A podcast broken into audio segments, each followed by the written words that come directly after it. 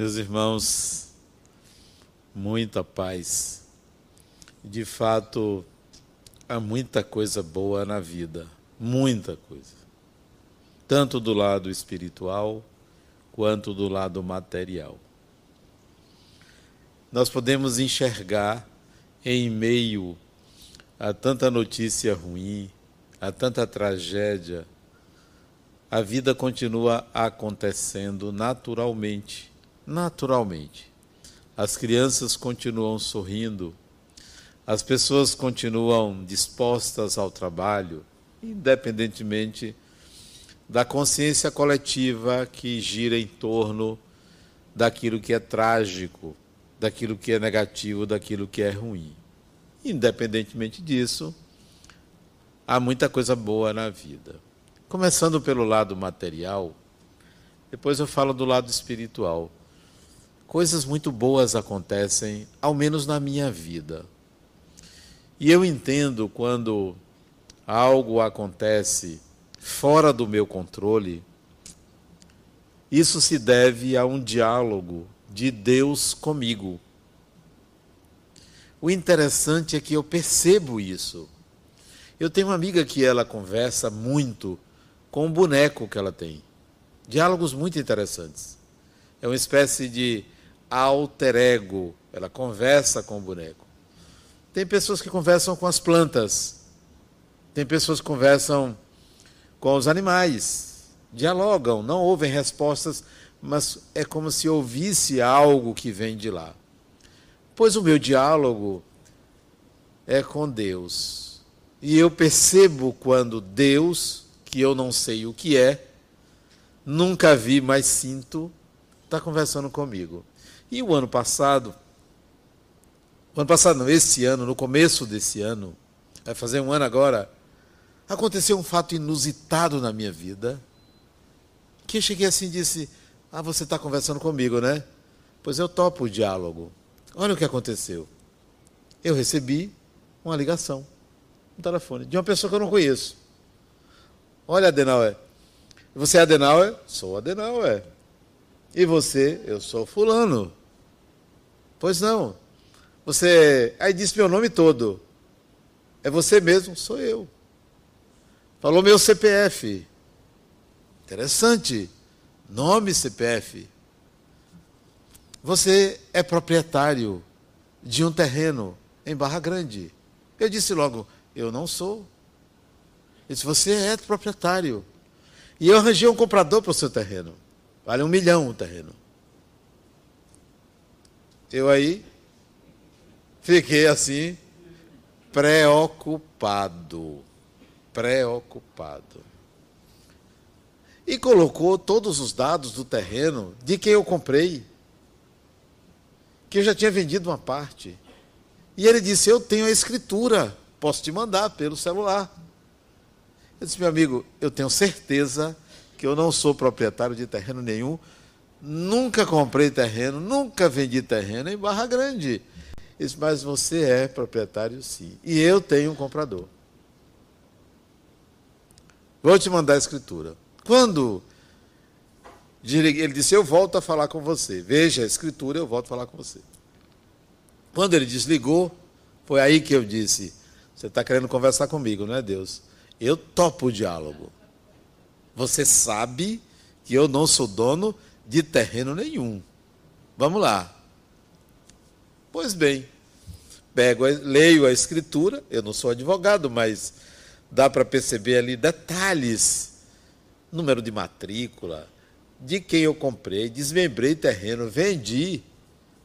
Pasmem, há mais ou menos 25 anos atrás. Digo, não é possível. Eu tenho uma ótima memória, quer dizer, uma ótima memória não, que agora com a idade a memória diminui um pouco. Mas eu tenho uma boa memória. Nunca comprei terreno. Submeti a minha advogada.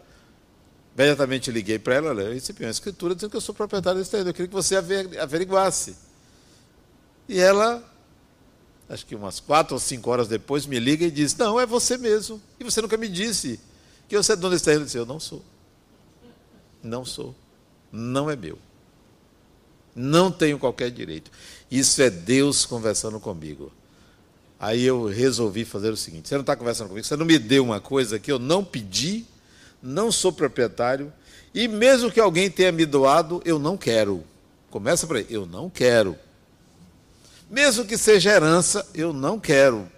Não me pertence. E fiquei com aquilo na história. Centro voltou a me ligar. Como é você quer vender? Eu disse, meu amigo, não é meu. Eu estou te devolvendo a fala, não é meu.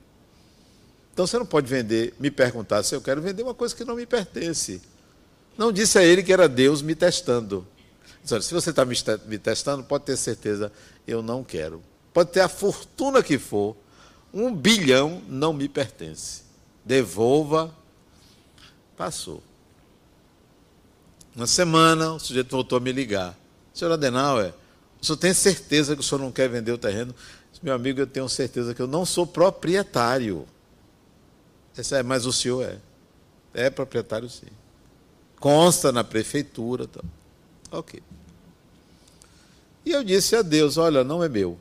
Providencie o dono, porque não me pertence. Passou-se uns dias, eu me lembrei de uma pessoa já falecida que me pediu para colocar em meu nome uma fazenda. Olha bem, que me pediu para colocar. E exatamente esse terreno sobrou. Fazenda grande, 200 mil metros quadrados. Não, muito mais do que isso. Não sei se era 2 milhões de metros quadrados, alguma coisa assim muito grande. E sobrou essa parte. Faixa de praia. Eu me lembrei dele, eu disse, ah, então pertence à família. Liguei para a família e disse, ó, oh, tem um terreno em meu nome, que é de vocês, providencie a procuração, que eu passo imediatamente para vocês, porque não me pertence. É de vocês. E foi resolvido assim. Por que, que eu estou contando isso? Isso é o lado bom da vida. Quando Deus conversa com você, materialmente falando dialogando de uma forma direta, sem intermediários, sem procura, sem oração, sem qualquer mística. E você, cabe a você, estabelecer um diálogo à altura. Não houve ambição da minha parte, porque eu só quero que de fato eu consiga, pelo meu esforço pessoal. Não quero nenhum presente assim, sem eu saber para, para o que eu concorri. Quantas vezes você já foi beneficiado por Deus e não percebeu que era um diálogo, que era uma conversa? Muitas vezes. Eu estou citando um fato de muitos, até na minha vida. Que eu digo assim: você de novo fazendo isso comigo, mas tudo bem, eu topo. Isso, isso apenas no campo material. Numa outra oportunidade, eu recebi uma ligação. O senhor é dono de um dinheiro para receber. Na agência bancária tal, eu fui lá, não tinha dinheiro nenhum para receber. O, o, gerente olha lá no computador, não, não está nessa agência, não, está na agência Itaigara. Eu fui no Itaigara. Não, não está aqui, não, está na agência Barra. Eu fui na agência Barra, tinha um dinheiro para receber, que eu não sei quem botou. Aí o gerente da agência Barra disse: Não, não é só esse dinheiro, não, tem um outro também. Ele disse: É você conversando comigo, pois eu vou dar um destino a esse dinheiro. E estava em meu nome, de fato, dinheiro mesmo.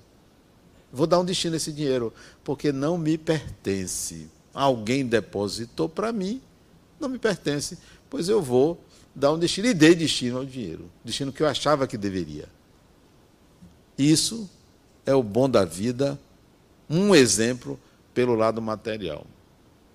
Ainda pelo lado material, isso foi bem antes, muitos anos antes, eu tinha 23 anos. Viajei para o Chile e lá acabou o dinheiro. Sabe quando você não tem mais nada para voltar para o Brasil, nem para comer? Acabou. Acabou o dinheiro. Coisa de jovem, viajando de mochila. Eu e um amigo meu, André, não tinha mais dinheiro, nem para comer. E nós pensamos, André, vamos, vamos trabalhar, fazer alguma coisa para ganhar algum dinheiro e voltar para o Brasil. 1978. Fevereiro, janeiro. E eu estava viajando num trem de Santiago para o sul do Chile, Puerto Monte. Só que quando saiu da estação, tinha uma criança do lado de fora do trem. A criança olhou para mim, devia ser um menino de seus 10 anos de idade. Olhou para mim, eu olhei para aquela criança, peguei minha mochila, peguei um retrato de Jesus, abri a janela, dei à criança na hora que o trem saiu. E o trem partiu. E a criança ficou com o retrato de Jesus. Um gesto despretensioso, simples. Olha o que é o bom da vida pelo lado material. Era uma viagem de oito horas de trem até essa cidade. Oito a nove horas de trem, que ele ia parando, tudo quanto é lugar, até chegar ao destino, que era o sul do Chile. Deu meio-dia, a gente não tinha o que comer. As pessoas abriam suas marmitas, porque o trem não tinha vagão de restaurante, era um trem, é, acho que de quarta ou quinta classe, não sei. Viajava gato, cachorro, periquito, papagaio, viajava muita gente, muita coisa ali dentro. E aí deu meio-dia, as pessoas abriam suas marmitas e e o André salivava. A gente salivava, igual o cachorro quando olha o, o frango no, no restaurante assim, rodando, a gente ficava, olhava, salivava e olhava para a paisagem. As pessoas não perceberem que a gente estava com fome, né? Pois bem. Eu olho, o trem tinha uns cinco ou seis vagões. Lá no terceiro vagão vem um sujeito gordo. Gordo, ele anda derrubando as coisas. Ele desloca um ar maior do que qualquer outra pessoa. Pois ele vinha ali derrubando tal. Ele se senta na minha frente e me oferece pão com ovo. E eu estava com fome, André também. Eu dei a André um, ele me deu outro, me deu dois pães. E comemos. E eu sei entender por que ele veio me alimentar. É o bom da vida. Eu logo disse: Você está tá conversando comigo, me dirigindo a Deus. Você está conversando comigo, né? Você atendeu meu pedido. E o homem chegou e me perguntou: por que, que eu dei aquele retrato àquele menino? Foi a pergunta dele. Eu disse: porque eu quis. Ele disse: pois ele é meu filho. E eu sou pastor e viajo para fazer palestras. E eu nunca dei uma imagem de Jesus a meu filho. E você deu uma imagem a ele. Por que você deu isso? Porque eu tive vontade. Ele perguntou: Você é cristão, não, você é de que religião? Eu não podia dizer que era espírita. Por quê? Porque no Chile, naquela época, ditadura, eu teria que provar que eu tinha sanidade mental. Espírita tinha que provar. Eu não tinha. Eu tinha sanidade mental, mas não tinha o atestado de sanidade mental. Então eu disse ele, eu sou cristão. Ele disse, cristão de que igreja? Eu disse, eu sou cristão. Cristão não precisa ter igreja. Eu sou cristão. E aí, ele me perguntou se eu queria mais comida, eu queria, ele me deu mais pão com ovo, né? E ficamos conversando sobre Jesus naquele trem. Novo episódio material de ser, de estabelecer um diálogo com a vida, com o Criador, com Deus, com o que quer que seja. Isso é o lado bom da vida quando você sabe conversar. Quando você não tem pretensões, não tem ambições, não faz pedidos descabidos. Eu não pedi a Deus, oh, me arranje um pão para eu comer. Eu estava com fome, o universo conspirou. Por um gesto despretensioso, o universo conspirou e me devolveu aquilo, aquele presente. Então, quantas vezes você pode obter coisas materiais. Eu me referia a dinheiro, a comida e a outras coisas na vida que você pode obter, porque você sabe conversar, porque você sabe dialogar, porque você entende que a vida não é apenas o que você ouve, o que você lê, o que você assiste. Antigamente, as notícias aconteciam a cavalo. Acontecia uma coisa que a pessoa viajava a cavalo e chegava lá contava. Depois veio o telégrafo, depois veio rádio, jornal, depois a televisão. Mas ainda assim eram notícias fabricadas, como até hoje, né? Eu, quando ouço uma notícia, eu me pergunto logo: quem está emitindo a notícia e qual o interesse? Qual o interesse? Mas hoje você já não tem mais filtro para notícias, porque elas chegam no seu celular. Redes sociais. Circula muito mais rápido do que qualquer jornal, telejornal, do que qualquer veículo de comunicação. Chega, você tem a informação rápida. Só tem um detalhe: isto é uma comunicação com a consciência coletiva. Que tal você se comunicar com Deus pelo celular? Será que é possível isso? Pasmem, é possível. Porque se se comunica levando uma pessoa para lhe dar um pão, porque você está com fome, imagine pelo celular. O que não vem? O que não aparece de mensagens truncadas, que não eram para você, na realidade eram para você? Então, como é que você dialoga com Deus? É se ajoelhando? É pedindo é, dinheiro?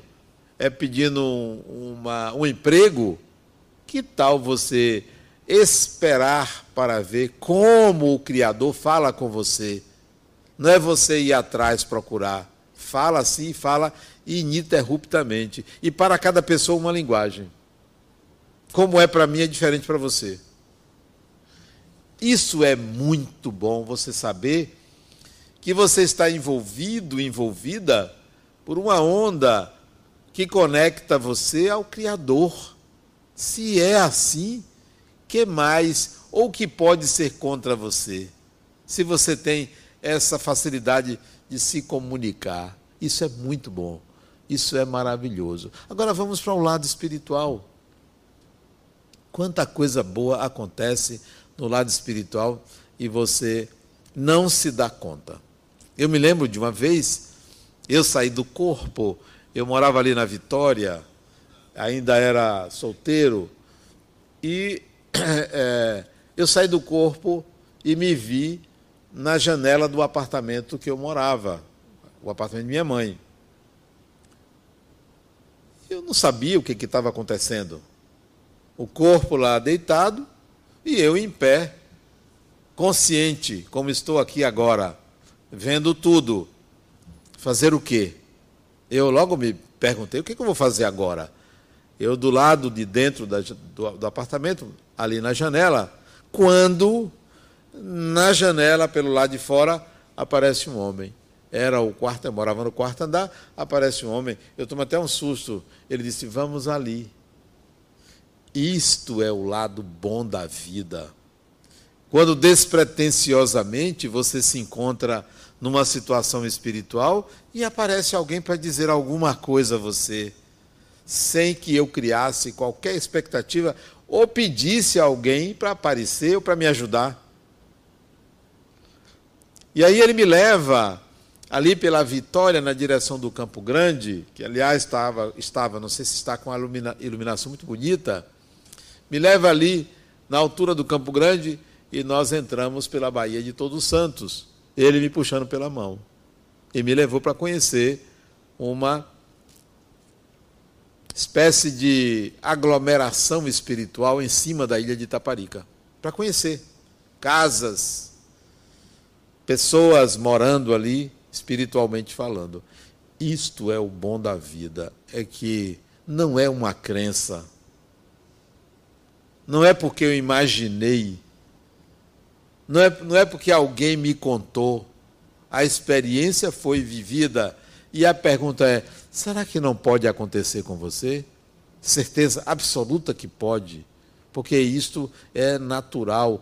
Todas as vezes que você dorme, você sai do corpo. Para onde você vai, eu não sei, mas você pode fazer isso conscientemente. Sabe como? todas as noites antes de dormir, queira ir a algum lugar, queira, ainda acordado. Eu hoje quero, depois de dormir, eu quero ir em tal lugar. Fixe isso, uma semana, duas, um mês. Fixe isso. Depois você me conte o resultado. Você vai lá e vai consciente. Quando não é lá, vai a outro lugar. Que tal você começar a ver o lado bom da vida espiritual? O lado onde ela acontece e que você não imaginava que era assim. Você imaginava que era de outra forma. Eu venho muito aqui na instituição de noite. Muito, de madrugada.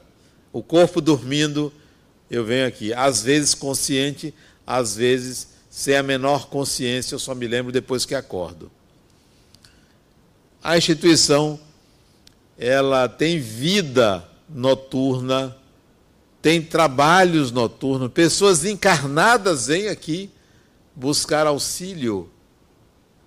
Enquanto o corpo dorme, vem aqui estudar, vem aqui buscar o trabalho de cura, vem aqui buscar informações, participar de aulas.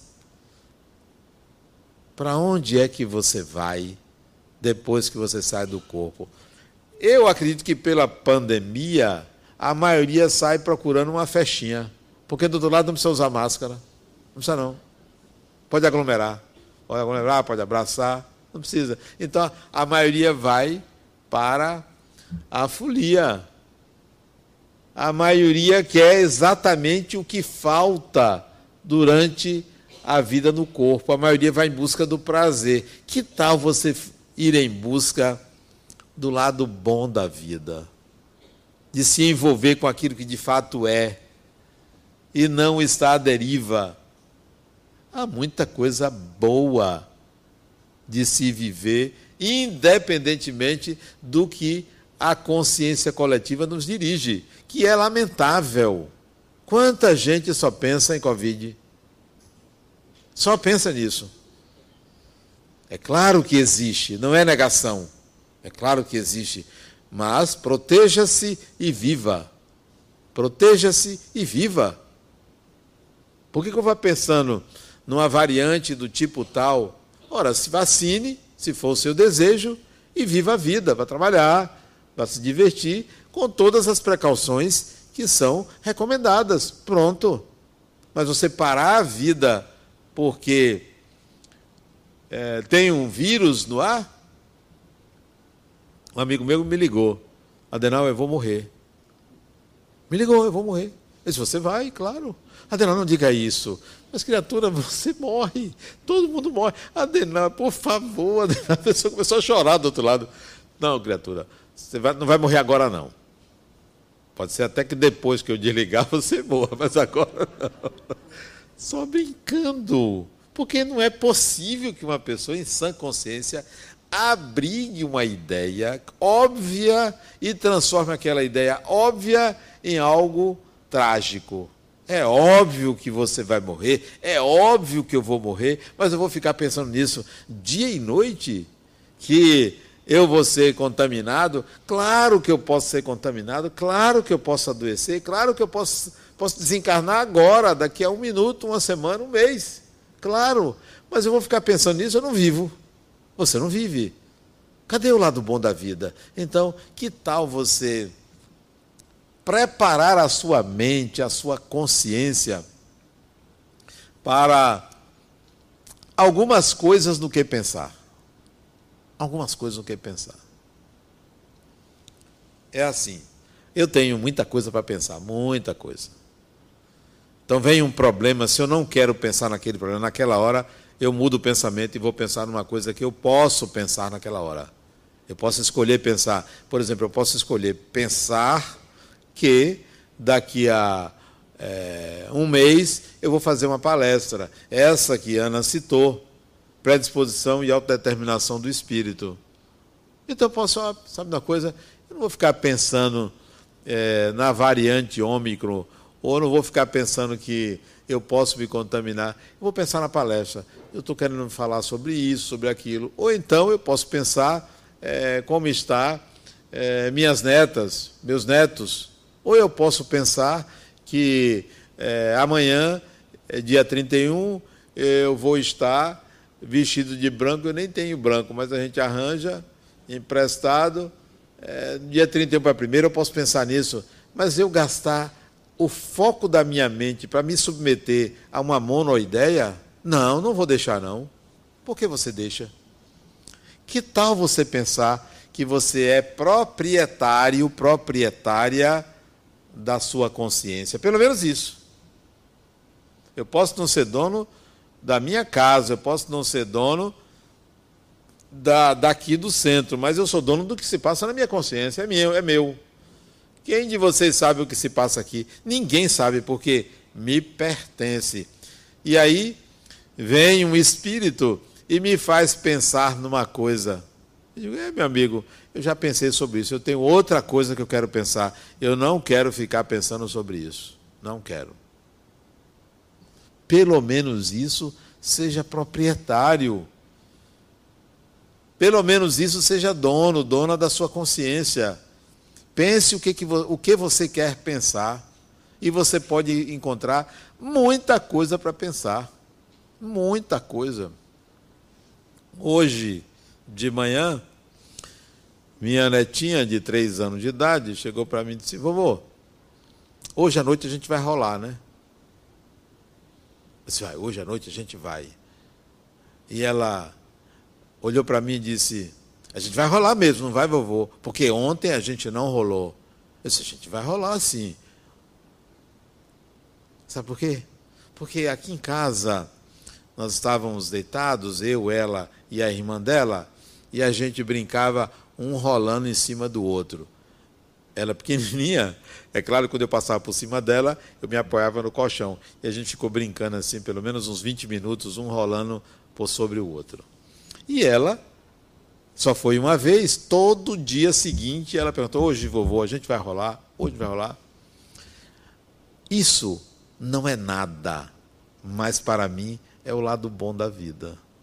Algo despretensioso, algo infantil, algo que aparentemente não acrescenta nada, mas me leva a uma, a uma onda, a uma ideia de ingenuidade, de afeto, de amorosidade, de criança, de alegria.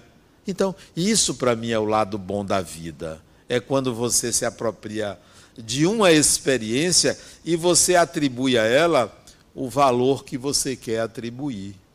Você que dá o valor. Então, a pessoa me liga, isso é fato, uma é, terça-feira. Adenal, eu estou te ligando insistente, porque ela ficou ligando, ligando para mim e eu não podia atender, é, ligando para a minha clínica. Eu estou te ligando porque eu vou me matar. Mas por que você vai se matar? Porque eu estou depressiva, eu estou vivendo um problema muito sério, tal, tal. E contou lá pelo telefone. Eu disse, criatura, ela disse, eu quero que você me atenda. Eu disse, eu não posso, eu não tenho vaga. É, eu, não, isso foi uma segunda-feira, não foi uma terça-feira. Foi uma segunda-feira. Eu tenho uma vaga na quinta-feira. Ela disse, não, mas eu preciso hoje. Disse, Dá para você segurar. Não se mate hoje, deixe para se matar quinta-feira. Hoje não. Quinta-feira, a gente pode conversar? Com certeza, quinta-feira. Aí ela disse: Com certeza você vai me atender quinta-feira? Com certeza. Então, aguarde até lá. Por que eu fiz isso? Para retirar a gravidade que ela deu ao, ao fato dela querer uma consulta comigo. Porque quem quer se matar não faz isso, não. O que ela queria era me impressionar para que eu a atendesse naquele dia. Quem é que dá a gravidade ao momento? É a própria pessoa. E eu não vou dar gravidade a absolutamente nada que não seja da minha relevância, do meu interesse. Então a pessoa me diz assim: Adenal, eu perdi tudo. Eu perdi tudo. Sim, como assim você perdeu tudo? Não, eu tinha uma empresa e meu sócio me roubou e levou tudo. Eu disse: a gente só perde o que a gente não tem. O que a gente tem, que é nosso, não perdemos. Então, se você perdeu, não era seu. Como assim? É isso mesmo. Analise. Você está íntegro da sua vida, sua família. Você não perdeu? É porque não era seu. Tente recuperar. Se você não conseguir, trabalhe para obter de novo. Ah, mas foi um esforço de uma vida. É, mas a vida está te dizendo que esse esforço não deveria ser dirigido só para isto. Por isso que você não tem hoje. Por isso que lhe levaram. Não lhe pertence.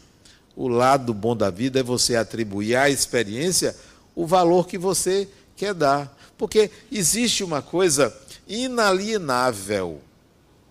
Por isso que é o lado bom da vida para mim. Existe uma coisa inalienável que você nunca perde. Isso é que é maravilhoso. Porque eu perco o relógio, eu perco o celular, eu perco dinheiro, eu perco é, vitalidade, porque o corpo vai envelhecendo. A gente perde um bocado de coisa. E a gente tem que aprender a perder. Só tem uma coisa que a gente não perde: é o viver. O viver. Você vai viver sempre. Ah, mas o corpo vai morrer serve para nada depois que morre. Serve para nada. Né? Enquanto está vivo, serve para alguma coisa. Serve para nada. Mas a vida, o viver, você não perde. Que tal? Isso é, isso é de uma tranquilidade enorme. Enorme. Outro dia eu achei que eu ia morrer. Senti uma dor assim. Sabe de uma coisa? Para eu, não, eu não morrer de queda aqui em pé, eu vou sentar ali e esperar, ver como é a morte.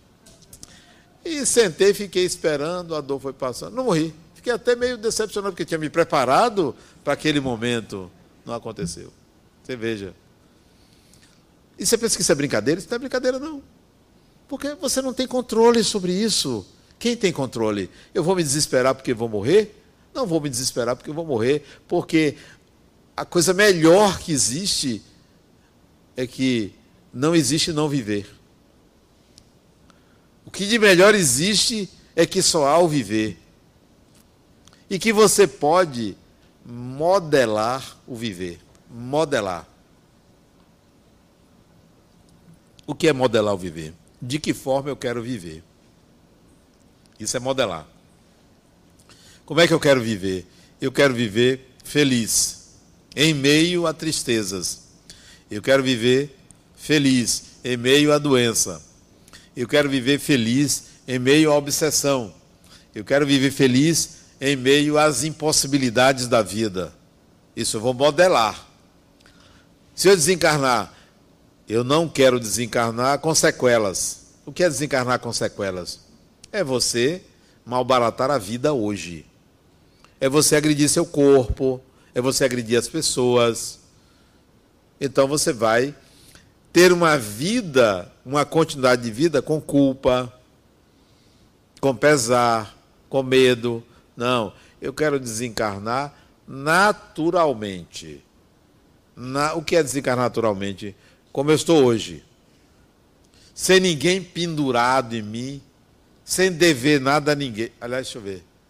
Não, tem, tem umas dívidas aí financeiras aí que eu ainda não paguei, né? Tenho. Mas o seguro do contrato paga, então não tem problema não. Porque se você faz dívidas financeiras numa vida, você renasce devendo. Você pensa que é assim? Eu vou comprar, comprar, comprar no cartão de crédito. E se eu morrer, deixa aí? Quando você reencarnar, reencarna numa família pobre. Hein? Reencarna lá no subúrbio, lá atrás, lá, cadê, cadê, cadê? Não tem nem dinheiro para o transporte. E você diz, poxa, Deus foi ruim para mim. Não, você é mal pagador. É mal pagador. Você não sabe lidar com dinheiro. Não pense que a reencarnação é loteria. Se você é rico, vai reencarnar rico. Se você é pobre, vai reencarnar pobre. Não tem saída. Por quê? Porque se você não sabe ganhar dinheiro agora, você vai saber ganhar dinheiro quando você reencarnar? Se você não aprender agora, não vai aprender mais não. Aprenda agora. Se você sabe ganhar dinheiro agora, você vai continuar sabendo ganhar dinheiro. Então, rico reencarna rico, pobre reencarna pobre. Devedor Veja como está seu cartão de crédito. Se está no vermelho, você só paga o mínimo. Próxima encarnação, você já nasce devendo. Já vai ter que cobrir esse déficit aí. Então, em meio a isso tudo, só existe uma forma de pensar: eu tenho que viver. Eu não tenho saída. O lado bom da vida é esse. Não é outro, não. O outro é que você constrói. Você que vai escolher o que, é bom. Porque você já tem a imortalidade, você já tem o viver. Não tem outra coisa a pensar. Ah, mas eu não acredito. Não tem saída. Não é uma questão de crença. Porque no dia que eu me vi fora do corpo, consciente, eu digo, não é que esse negócio é real? Olha eu aqui, fora desse corpo. Olha eu aqui, independentemente dele ou independente dele. Então, não foi uma crença, foi uma constatação. Em muitos eventos da minha vida, isso é fato. Não é porque um espírito me disse, porque de fato isso é, eu aprendi é, nos livros espíritas. Não, os livros espíritas só confirmam o que eu já sabia. Quer dizer, nem tudo eu sabia, mas só confirmam o que de fato as coisas são. Eu me lembro que uma vez eu estava num trem na Suíça, viajando de, da Itália para a Suíça, passando pelos Alpes. Eu estava escrevendo um livro chamado Psicologia e Mediunidade escrevendo no trem. O trem estava a uma velocidade assim de 280 km por hora. Era um TGV, um trem muito rápido que alcança 310 km por hora. Eles estavam uns 280, muito rápido, numa velocidade incrível. E eu ali dentro do trem, escrevendo, né? Eu disse: é verdade. Eu nasci no interior, numa família pobre, na cidade de Acajutiba. Nunca me imaginei é, estando numa condição como essa aqui, viajando, tudo pago, eu não pagava nada, é, as pessoas pagavam para eu ir fazer palestras lá, e desfrutando aqui desse conforto, é, da tecnologia, escrevendo um livro espírita. Que coisa boa é isso! Eu pensando, eu comigo mesmo, ali na poltrona do trem. É como se eu ouvisse, é como se Deus dizendo para mim: Continue trabalhando, continue nesse propósito, continue buscando esta vida, continue realizando o seu destino. Então, isto vai acontecer. E sempre tem acontecido. É preciso então que você invista no lado bom da sua vida. E o lado bom da sua vida não está em você ambicionar coisas, pessoas, ambicionar o que você não é capaz de adquirir. É, isso se chama humildade. Até nisso é preciso humildade. Aí você vai encontrar o lado bom da vida. São coisas muito simples. Uma outra experiência que eu tive, isso eu tinha 17 anos, muito tempo atrás. Eu morava em Campinas, São Paulo, numa unidade militar chamada Escola Preparatória de Cadetes do Exército. E um colega meu, chamado Pinagé, o nome dele, nunca me esqueci, Pinagé. Eu acho que ele era ele era do interior do Rio, me lembro bem. Muito inteligente ele, ele me chamou assim, ele me chamava de Novaes, né? Novaes, Novaes, vem cá, venha ver um negócio interessante. Aí me mostrou uma aranha num jardim da unidade militar. Venha ver o que acontece ele pegou um pequeno gafanhoto e colocou na teia. Quando ele colocou pequeno, pequenininho gafanhoto na teia, o gafanhoto se prendeu ali, porque a teia é pegajosa e ele não conseguia sair. Aí a aranha veio, e a gente observando, 17 anos. A aranha veio, cortou os fios em volta do gafanhoto, deixou apenas um fio e começou a rodar ele, o gafanhoto. E dela saía, da aranha saía o fio que envolveu o gafanhoto todo no fio. Todo, como se fosse um casulo. e deixou lá. Eu achei aquilo fantástico, aquela visão é, da vida animal, né, da vida selvagem, da vida como ela é. Para se alimentar, a aranha precisa matar aquele gafanhoto dessa forma, por asfixia. E depois ela ia ali e retirava o líquido do corpo dele. Quando secava, ela, ela jogava fora. E ele me chamou para mostrar é, como a natureza é cruel, selvagem, não respeita absolutamente nada nem ninguém. Ela acontece, é você que dá a dimensão da coisa. E aquilo para mim era uma coisa bela, que para ele era cruel, para mim era bonito. Que coisa bonita está acontecendo ali. Como a natureza alimenta a natureza. Então é você que coloca o belo na vida, o bom na vida. Às vezes uma experiência que é ruim para o outro, quando é em você, é bom. Que bom que está acontecendo isso comigo. Pelo menos eu estou crescendo, eu estou aprendendo, eu estou vivendo. Então, tem muita coisa que parece negativa, ruim, que na realidade é algo para o seu aprendizado, tanto do lado material quanto do lado espiritual.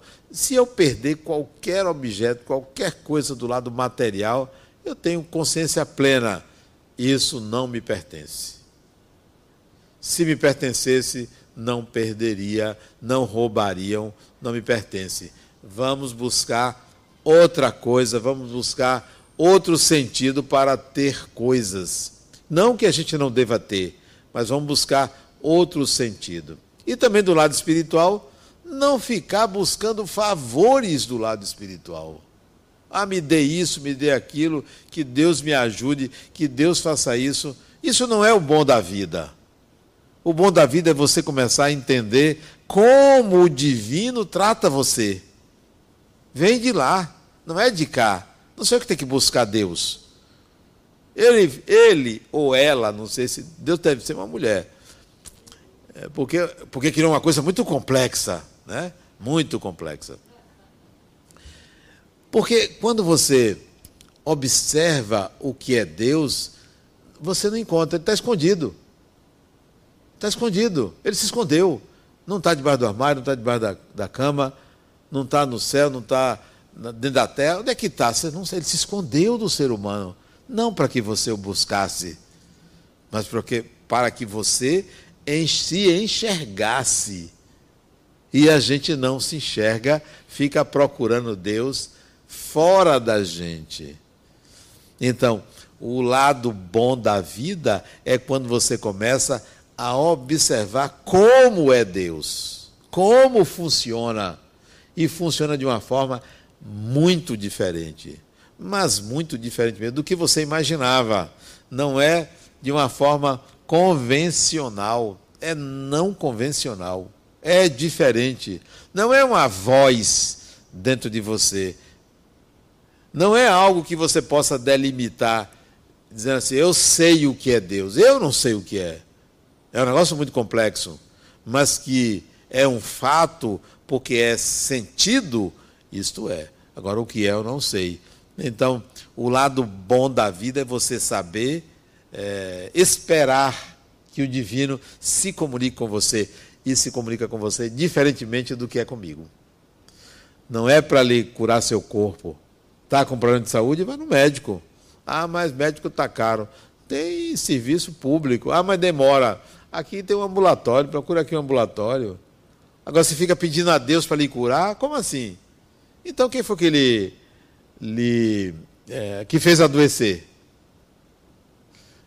Outro dia uma filha minha, ela é cirurgiã, ela mandou uma foto de um tumor desse tamanho assim, ó, que ela tirou do corpo de uma pessoa. E ela colocou a foto e disse, ó meu pai, olha o tamanho do tumor que eu tirei. Eu achei aquilo fantástico, né?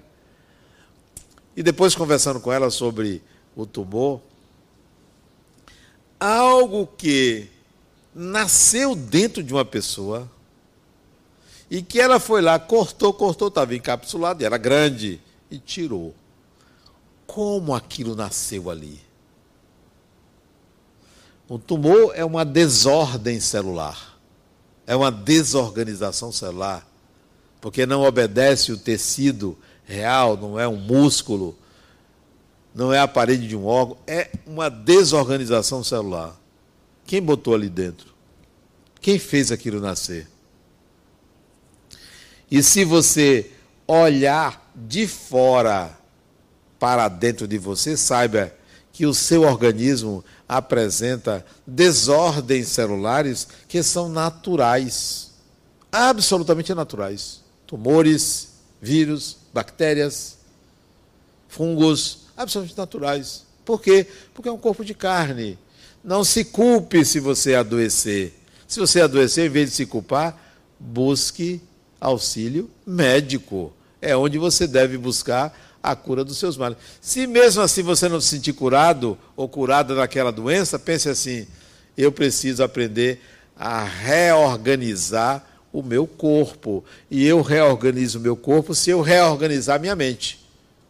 Mas que pode não ser nessa vida, pode precisar de uma outra, de uma outra. O lado bom é que você, sendo espírito, não adoece. O espírito não adoece. O que adoece é o corpo ou a mente. Mas o espírito não. O espírito é ignorante ou não. Ou é ignorante ou sabe. Mas sempre vai ter uma ignorância.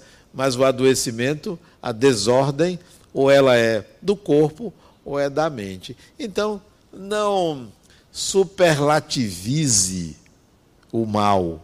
Não superlativize a tragédia. Não superlativize a dor não superlativize aquilo que é doença.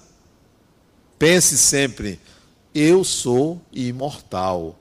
E isto é o bom da vida. É que a gente vem para viver experiências de aprendizado. Algumas mais difíceis do que a outra, mas são experiências de aprendizado. E outra coisa, como passa rápido a vida no corpo. Eu tenho 66 anos. Véspera de 67. Daqui a uns quatro meses, 67. Eu tinha 17 anos quando eu vivi a experiência da aranha lá no jardim. 50 anos se passaram assim, ó. no instante passa. Daqui a pouco a gente desencarna. E vou olhar para trás e dizer, poxa, eu vivi lá 70, 80 anos naquele corpo, foi muito bom alguns percalços, algumas dificuldades, mas foi muito bom. Por que foi muito bom? Conhecer pessoas, cometer alguns atos falhos, algumas inadequações, algumas alegrias, algumas tristezas. Foi muito bom ter experimentado aquele corpo. Vamos lá, vou fazer outro.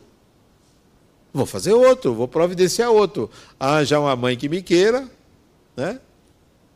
Porque isso está difícil.